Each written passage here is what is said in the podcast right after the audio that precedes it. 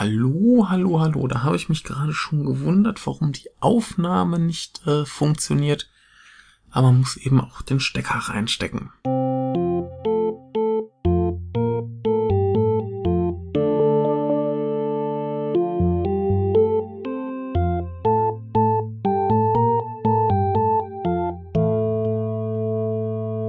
Gut, da äh, sind wir wieder. Ich heute wieder ganz allein und das heißt, ich habe einen Film gesehen und das heißt, es ist äh, Female Prisoner Scorpion, a Beast Stable. Denn, war ja klar, ich musste irgendwann auch Teil 3 äh, erledigen. Nachdem ich schon 1 und 2 gemacht habe, müssen auch 3 und 4 rankommen. Ja, wir sind immer noch in der wundervollen Arrow, Blu-ray, DVD, alles Box und ähm, ja, ich habe es ja, glaube ich, schon gesagt. Ich habe die Filme vorher alle noch nicht gesehen und war nach den fantastischen ersten und zweiten Teil ein wenig skeptisch, ob jetzt Teil 3 und besonders Teil 4 dann da mithalten können. Bei Teil 4 weiß ich es noch nicht, bei Teil 3 weiß ich es jetzt schon. Ähm, ganz kurz zur äh, Besetzung. Wir haben natürlich immer noch äh, Regisseur äh, Shunya Ito, der auch schon Teil 1 und 2 gemacht hat und nach Teil 3 dann ähm, aus der Reihe ausgestiegen ist. Wir haben in der Hauptrolle immer noch äh, Meiko Kaji, die ja dann auch noch so schöne Sachen gemacht hat, äh, wie Lady Snowblood und so weiter. Man äh, kennt sie hoffentlich, wenn nicht äh, los los. Dann haben wir noch dabei eine äh, werte Dame namens Yayoi äh, Watanabe, die spielt hier eine Prostituierte namens äh, Yuki. Sie ist wohl relativ bekannt in dieser ganzen Pinky Violence Schiene, sprich diese Exploitation-Filme, die damals so rauskamen. Äh, ich kenne sie jetzt nicht so großartig. Sie hat aber auch mitgespielt in dem vierten Sasori-Film und einem Film namens äh, Seiju Gakuen. Ähm, hier, ach ja, hier äh, der englische Titel ist A School of the Holy Beast. Und ähm, ja, das Genre nennt sich dann hier nicht mehr Exploitation, sondern Nunploitation. Äh, Nunploitation? Nee. Nunsploitation? Egal, jedenfalls äh, Exploitation mit Nonnen. Und äh, ich glaube, der Film soll dieses Jahr noch ähm, bei äh, Rapid Eye Movies erscheinen. Da bin ich äh, sehr gespannt. Dann haben wir äh, noch äh, Mikio Narita als äh, Polizist, der in diesem Teil äh, Sasori verfolgt. Die anderen Polizisten, die wir aus den ersten Filmen kennen, sind hier leider nicht dabei. Äh, er war mir jetzt auch kein Begriff. Er ist auch leider schon im Alter von 55 im Jahre 1990 gestorben, was mich gerade verwirrt, weil er auch noch bei IMDB für einen Film von 1999 drin steht. Ja, kann ich mir gerade auch nicht erklären. Ähm, aber er ist wohl relativ bekannt dafür, äh, harte Typen zu spielen. Das macht er hier auch ganz gut. Und dann haben wir noch eine Frau namens äh, Raysen Eri, die äh, vorher vor allem wohl Theater gemacht hat und später unter anderem in Paul Schraders äh, Mishima ein Leben in vier Kapiteln mitgespielt hat, was sicherlich ihre bekannteste Rolle war, aber die äh, hier in diesem Film ganz wunderbar ist, sie spielt quasi äh, die Antagonistin neben besagtem äh, Polizisten. Jo, worum geht es? Der Film beginnt quasi in der U-Bahn. Ähm, unsere werte Protagonistin äh, Nami Matsushima, gespielt von Miko Kaji, äh, ist auf der Flucht in einer U-Bahn. Beziehungsweise sie wissen erstmal gar nicht so recht, ist sie auf der Flucht, beziehungsweise vielleicht ich erinnere mich gerade nicht, aber vielleicht hingen auch ein paar Verhandlungsplakate. Jedenfalls ist sie in der Bahn unterwegs, äh, Polizisten kommen, sie flüchtet und ähm, trifft wenig später auf äh, eine Prostituierte, besagte Yuki, gespielt von Yayoi Watanabe, bei der sie dann auch erstmal äh, bleibt und beide geraten unabhängig voneinander in einen kleinen Zwist mit einer Yakuza-Bande, zu der dann eben äh, die Rolle von äh, Reisen Ri gehört. Äh, sie heißt hier Katsu. Und ja, da äh, kommt in diesem Teil dann einmal dieses Rache-Element durch diesen Zwist, den sie quasi mit denen haben, dann rein, dass sich äh, Sasori quasi wieder mal rächen muss, wie immer. Also erwartet man ja. Also haben wir quasi die Flucht vor der Polizei und die Rache an den Yakuza. Und das klingt mal wieder sehr, sehr simpel, ist es auch. Aber wir haben es ja nicht anders erwartet. Und erstmal vorweg, bevor wir in die, die ganz spoilerige, spoilerige, äh, in die spoilerhaltigen Gefilde kommen. Erstmal so mein genereller Eindruck, äh, der Film fängt ganz, ganz stark an, hört ganz, ganz stark auf und in der Mitte ist er nicht ganz so gut. Also ich habe ja schon erwartet, dass es nach dem großartigen zweiten Teil dann so noch so ein bisschen abfällt und das tut es. Also wir haben ja immer noch einen prima Film. Also einen sehr, sehr guten Film, aber er hat mich nicht ganz so gepackt wie die ersten zwei. Aber gut, äh, dann jetzt hier Spoiler raus. Äh, was ist anders? Was ist ähnlich? Was äh, hat sich geändert? Geändert hat sich zum Beispiel einmal, dass äh, zum Beispiel deutlich weniger gesungen wird als im zweiten Teil.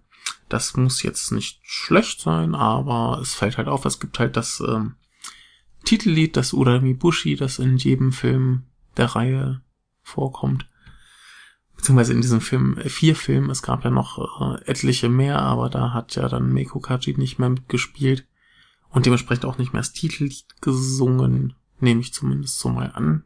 Ich habe die alle nicht gesehen. Ähm, ja, was äh, sonst weiter? Natürlich ist der Film auch wieder visuell recht abgefahren, relativ experimentierfreudig aber äh, gerade im Vergleich zum zweiten halt eine Spur weniger. Es wirkt alles ein, ein wenig normaler. Nicht ganz so surreal, wobei es da auch immer noch Momente gibt, da werde ich dann später drauf eingehen. Ähm, ja, die, die Geschichte selber ist ähnlich schlicht wie äh, in den ersten Teilen. Und die Bösewicht, also gerade der Polizist, den fand ich nicht äh, ganz so stark wie zum Beispiel den, den Gefängnisdirektor in den ersten Teilen. Dafür war hier die, äh, die Katsu, die Yas äh, Yakuza-Chefin äh, ziemlich cool. Ah, ja. Wie gesagt, da fand ich die, die ersten beiden etwas besser. Ähm, Ansonsten hatte ich auch das Gefühl, dass, dass die äh, Blu-ray von der Bildqualität her eine Spur schlechter ist, zumindest am Anfang. Kann ich mir auch einbilden, aber ähm, ja, so kam es mir vor. Ähm, inhaltlich nochmal zurück. Ähm, der Film spielt halt größtenteils in der Stadt. Das ist, glaube ich, nicht geklärt, welche wahrscheinlich Tokio.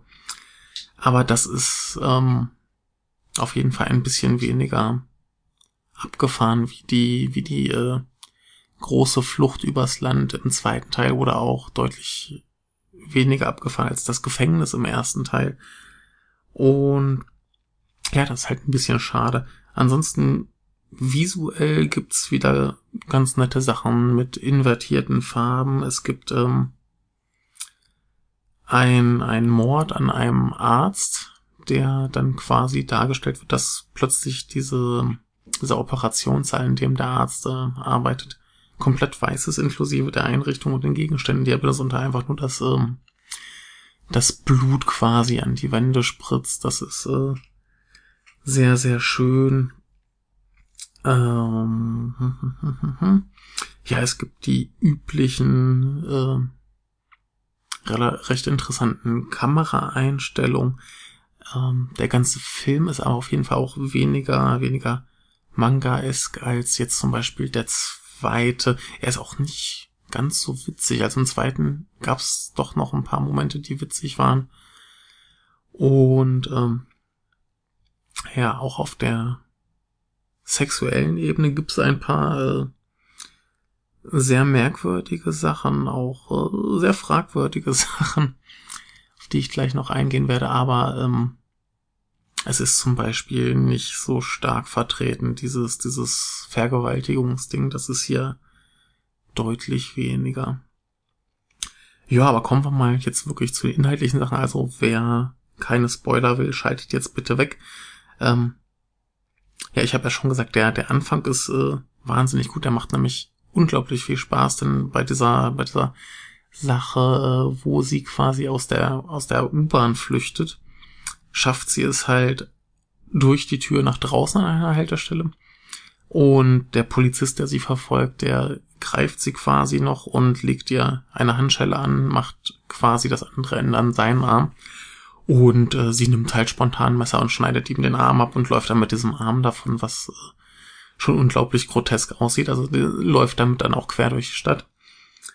Und wenn sie dann quasi diese Prostituierte Yuki trifft, dann ist das auf einem Friedhof, auf dem diese gerade Sex mit einem Freier hat. Und irgendwann schaut sie sich halt um und sieht dann Sasori quasi hinter einem Grabstein, wie sie an diesem Arm knabbert und äh, die Handschelle immer am, am Grabstein äh, reibt, was sehr, sehr verstörend, aber eben auch äh, doch recht lustig ist. Ähm, das sind dann auch, also gerade das an dem, auf dem Friedhof ist äh, eine der wenigen Stellen, wo wieder so ein, ein sehr surreales Set gebaut wurde. Da gibt später noch so ein paar äh, Passagen in der Stadt selber und vor allem später noch ein, ein, ähm, eine Kanalisation, die wirkt aber halt nicht ganz so irre abgefahren, denn die ist, sind halt Tunnel und mit Wasser. Also wie man sich das halt so vorstellt. Ja, aber erstmal zurück in, in der Geschichte. Ähm, bevor diese Prostituierte Yuki zu dem Friedhof kommt, äh, sieht man sie nochmal bei sich zu Hause, wie sie äh, Sex mit, meinem, mit einem Mann hat. Und es stellt sich heraus, dass das erstmal ihr Bruder ist.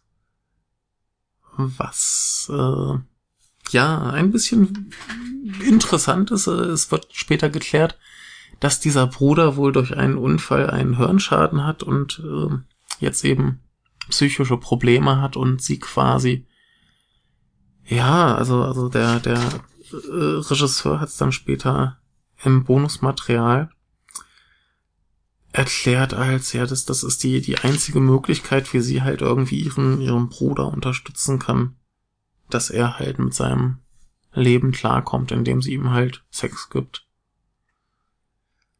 Ja, ne?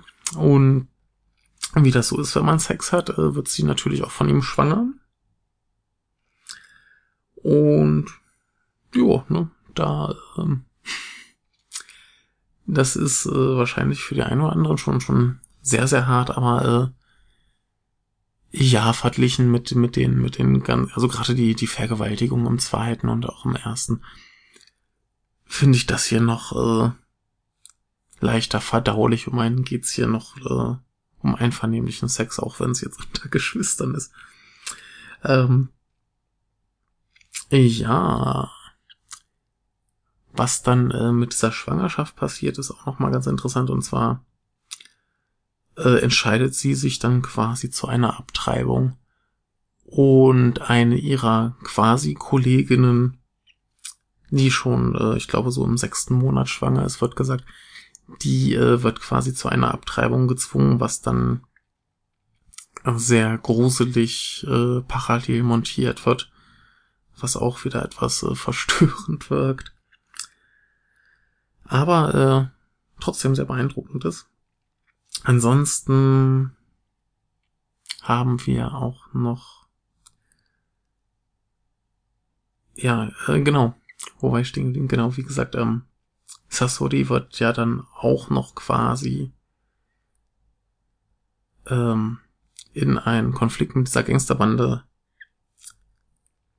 äh, gezogen, was daher kommt, dass sie quasi ein bisschen Ärger hat mit einem Nachbarn, der sie zum Sex zwingen möchte, indem er äh, quasi droht, sie zu verraten. Und dann leiert sie quasi an, dass ihm etwas Schreckliches widerfährt, was natürlich äh, dann die Yakuza, zu denen er gehört, nicht so toll finden. Sie sich äh, vorknüpfen und die besagte Chefin Katsu ist wohl eine alte Bekannte, was mich ein bisschen überrascht hat, denn in den ersten zwei Teilen kommt sie nicht vor. Aber sie scheint halt es Hasuri zu kennen, ist da auch sehr überrascht. Und was ganz lustig ist an dieser Katsu, sie sieht eigentlich vom Gesicht her aus äh, wie ein Mann, der sich als Frau verkleidet. Also auf der Blu-ray ist noch ein, ein, ähm, äh, ein, nein, nicht Interview, sondern eine Art äh, Video-Essay von einer Frau namens Cat Ellingham, die äh, wohl Filmkritikerin in England ist. Und sie sagte es ganz treffend, dass ähm, diese Katsu quasi aussieht wie jemand aus äh, Funeral Parade of Roses. Ja, und da hat sie vollkommen recht mit, aber diese merkwürdige Erscheinung gibt der Rolle eigentlich erst so den, den richtigen Dreh, dass das wirklich ganz, ganz wunderbar rüberkommt, wie ähm, die drauf ist und äh, wie gesagt, Yuki gerät ja, also diese Prostituierte gerät ja auch noch in Ärger mit denen und äh, ja, sie wird dann quasi ein bisschen ähm, mit einem Golfschläger bearbeitet auf eine, äh, sagen wir, etwas sexuell unangenehme Art und Weise, aber aber doch relativ viele äh, harte Sexelemente. Naja, gut.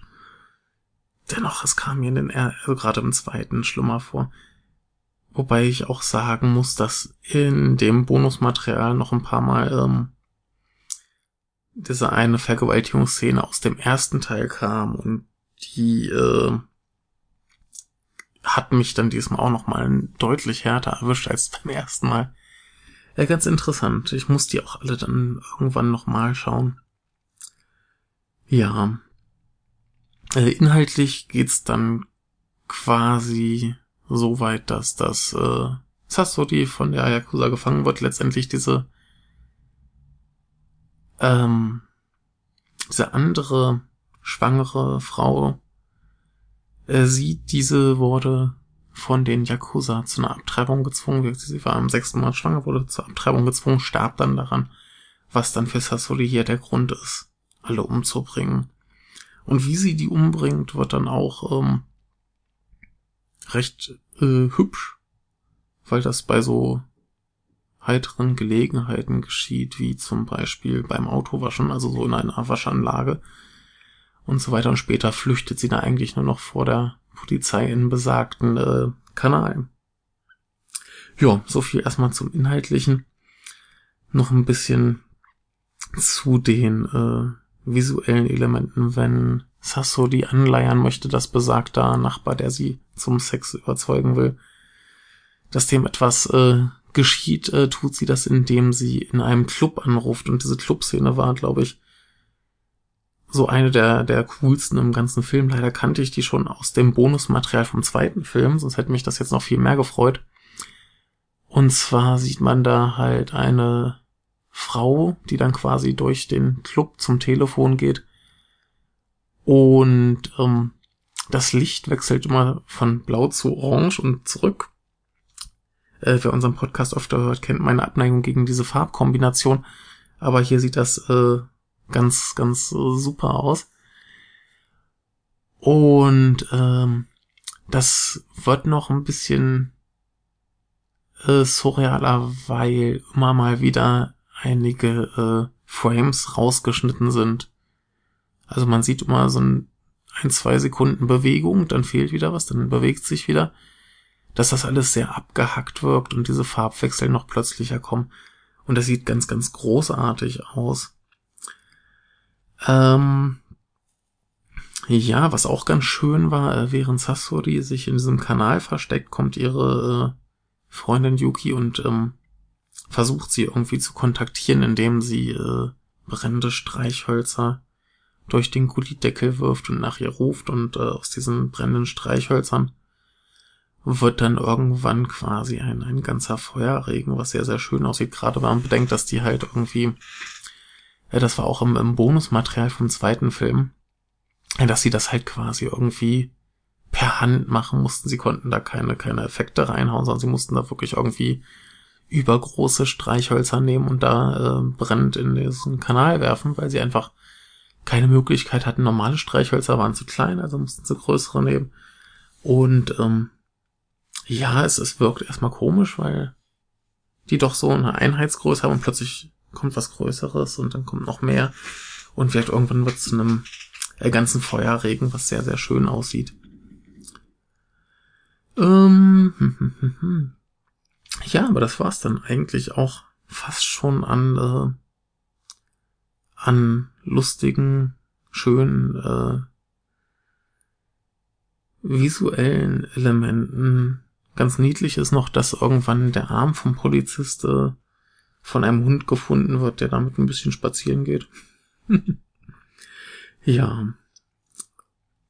Aber wirkt das äh, war es dann eigentlich schon, das ist halt im Vergleich gerade zum zweiten Teil halt alles einfach weniger, nicht, nicht unbedingt schlechter, aber weniger, also gerade dieses Segment, wo sich Sasori in diesem Kanal versteckt, nimmt dem Film halt doch ein bisschen, bisschen Spannung und Tempo.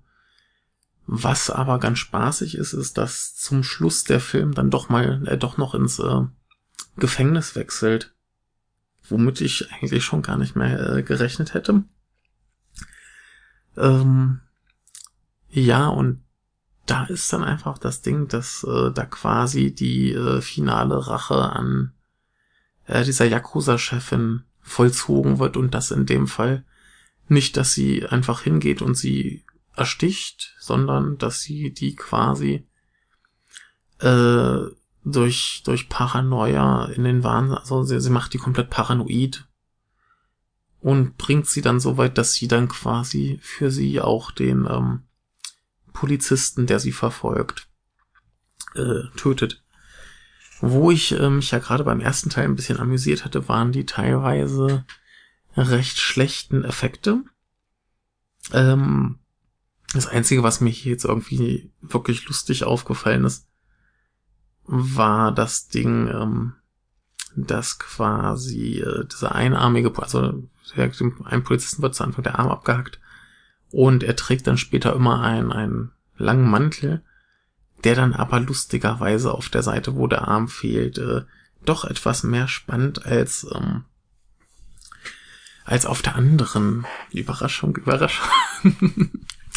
ähm, noch eine Kommen wir, kommen wir mal zu dem Bonus-Kram. Was ich noch ganz schön fand, war, äh, da, da ist ja ein Buch mit Artikeln und Gedöns dabei. Und äh, was mir sehr gut gefallen hat, war die Beschreibung äh, von einmal, das habe ich noch gar nicht erwähnt, ähm, besagte Yakuza-Chefin, die steht irgendwann in ihrem Büro vor einem zugezogenen Vorhang und zieht den auf und man erwartet halt ein Fenster, aber dahinter ist einfach ein Käfig voller Krähen und in diesem Büchlein, ähm, das dabei war, äh, werden, wird das das Krähen dieser Krähen beschrieben als das Geräusch, wenn elektronische Katzen kotzen. Und das finde ich eine wundervolle äh, Formulierung. Ähm, ja, kommen wir noch zum restlichen Bonusmaterial. Da ist ein ähm, dieser Beitrag von der Cat Ellinger drauf. Äh, was ganz interessant war, die nochmal auf einige äh, Stilmittel eingeht, die auch nochmal darauf hinweist, was mir so beim Sehen gar nicht bewusst war, ist natürlich dieses, ähm, dass der Film zu Anfang draußen spielt und nur in den letzten paar Minuten quasi im Gefängnis, wo dann die finale Rache vollzogen wird, was natürlich eigentlich das genaue Gegenteil von Teil 1 ist. Ähm, ja, worauf sie noch hingewiesen hat, ähm, explizit diese, diese Vergewaltigungsszenen, weil sie nochmal erklärt, dass dieses Swipe and Revenge Ding ähm, sehr häufig missverstanden wird. Und äh, sie betont auch mal, wie, wie deutlich eigentlich in diesem Film ist, dass sich niemand beim Anblick dieser, dieser Vergewaltigungsszenen, also in der ganzen Reihe, dass sich da niemals irgendwer positiv quasi mit diesen, mit diesen Tätern ähm, identifizieren würde, weil einfach klar ist, dass das sehr schrecklich ist und die Frauen da furchtbar drunter leiden. Es wird ja immer dargestellt mit sehr viel Großaufnahmen der äh, Frauen und ähm, man sieht vor allem auch sehr, sehr eklige, schäbige Grimassen der Männer. Also kann ich mir auch nicht vorstellen, dass da jemand sitzt und das irgendwie tatsächlich äh, sexuell erregend findet. Aber gut, ähm, wer weiß, wer weiß. Ähm, ganz nett war auch nochmal ein Hinweis auf ein Detail der Reihe, was ich glaube ich noch nicht erwähnt habe, und zwar, dass die Protagonistin selber ähm, nicht insofern sexualisiert wird, dass sie quasi ihre, ihre Weiblichkeit und ihre Reize zu ihrem Vorteil nutzt, sondern sie besiegt die Bösen, die Unterdrücker wirklich nur durch Können und Willen und die macht das halt, weil sie so krass ist. Das ist natürlich auch eine sehr schöne ähm, Sache, ja. Dann, ja, sie geht noch auf ein paar andere Sachen ein, wie zum Beispiel diese Filme auch ähm, Horrorfilme in, äh, beeinflusst haben und so weiter. Das ist ganz schön, geht so ungefähr eine halbe Stunde, kann man sich mal ganz gut angucken. Dann ist noch ein ähm, Interview mit dem Regisseur Shunya Ito, konkret äh, zu der Frage, wie er quasi rangegangen ist, äh, Meiko Kaji und auch die anderen äh, Frauendarstellerinnen quasi zu führen durch seine Regie. Und was ich ganz lustig fand, war, dass er erstmal ähm, Meiko Kaji quasi zu Anfang so angemault hat und niedergemacht hat, dass er eigentlich dachte, sie würde vielleicht aus der ganzen Chose aussteigen, hat ihr gesagt, dass quasi ähm, sie aussieht wie ein Junge und noch so ein paar Sachen. Und dass er auch veranlasst hat, dass sie quasi in diesem Film nicht so spielen soll, wie sie es von anderen Filmen äh, gewohnt war. Ja, aber das hat ja letztendlich sehr gut geklappt. Sie hat das ganz, ganz wunderbar gemacht. Ähm, auf jeden Fall auch ein recht interessantes Interview, ging glaube ich so um die 17 Minuten. Erzählt ein paar hübsche Geschichten, unter anderem auch, ähm, dass der erste Film quasi so geplant war, dass er mit einem anderen Film im so eine Art Double Feature gibt und dieser andere Film war eigentlich der, der erfolgversprechendere, sollte viermal am Tag laufen und dazwischen daneben Sassorin dreimal am Tag. Und ähm, weil am ersten Tag quasi schon so viele Leute für Sassoli kamen, wurde dieser Plan äh, gewechselt. Das ist wohl ganz äh, schön. Und er erzählte auch nochmal, dass er sich wohl beim Studio und bei den Prozenten vielleicht so ein bisschen entschuldigen muss, weil sie ihn wohl wirklich angebettelt haben, einen vierten Film zu machen. Also sie hätten wahrscheinlich auch, wie er sagte, äh, zehn oder so gemacht. Aber ähm, da er nicht mehr gesehen hat, wie er das quasi interessant weiterführen könnte und er nicht ewig irgendwelche Frauen im Gefängnis äh, erzählen wollte, war er dann letztendlich zu stur und äh, ist nach dem dritten Film ausgestiegen. Ja, äh, da bin ich natürlich jetzt umso gespannter vom vierten. Ich habe jetzt auch noch in dem Bonusmaterial hier äh, noch ein, zwei Ausschnitte gesehen, die mich ein bisschen, ein bisschen ähm, neugieriger gemacht haben als die, die ich schon kannte. Ich bin äh, sehr gespannt. Aber wir sind hier noch nicht äh, ganz durch. Und zwar ist auf dieser äh, Blu-ray noch ein ähm, Video-Essay drauf. Das nennt sich Unchained Melody und ist von einem Herren namens äh, Tom Mess oder Mies oder so. Ich weiß immer nicht, wie man seinen Nachnamen ausspricht. Ähm, der ja quasi gerade ein Buch über ähm, Miko Kaji schreibt. Und ich nehme mal an, das, was er hier erzählt, ähm, wird auch dann so oder ähnlich in diesem besagten Buch stehen. Er geht ein bisschen auf ihre äh, Karriere ein, was für Filme sie so gemacht hat und wie sich das alles entwickelt hat. Das ist alles sehr, sehr schön, auch immer mit äh, Ausschnitten und Bildern untermalt.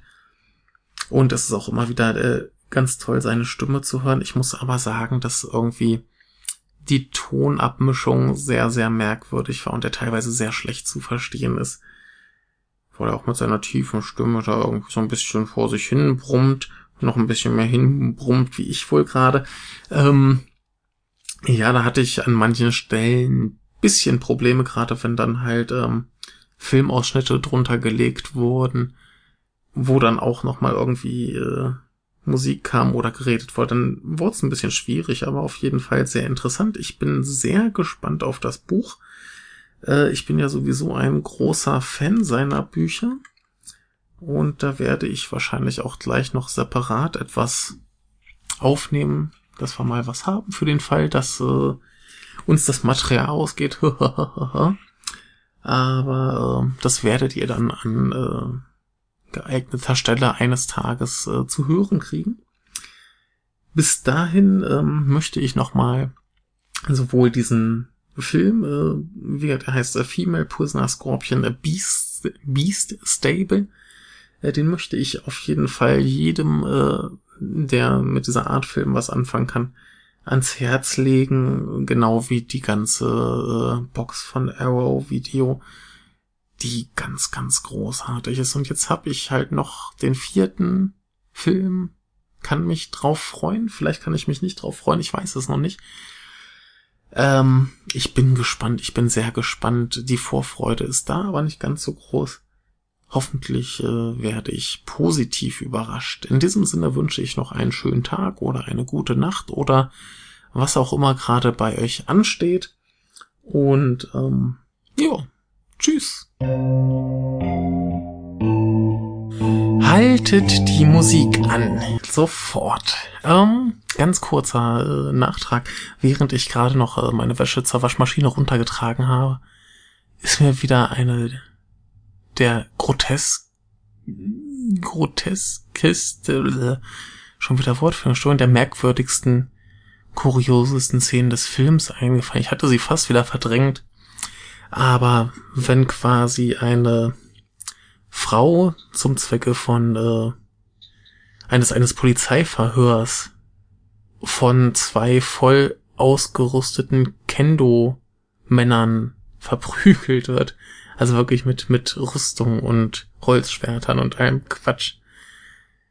Da ist er schon sehr irritierend. Und umso länger ich jetzt um diesen, über diesen Film nachdenke, desto besser gefällt er mir, glaube ich, tatsächlich. Immer noch nicht ganz so gut wie die anderen beiden, aber äh, da steckt viel Schönes drin. Hm? Jetzt aber. Tschüss.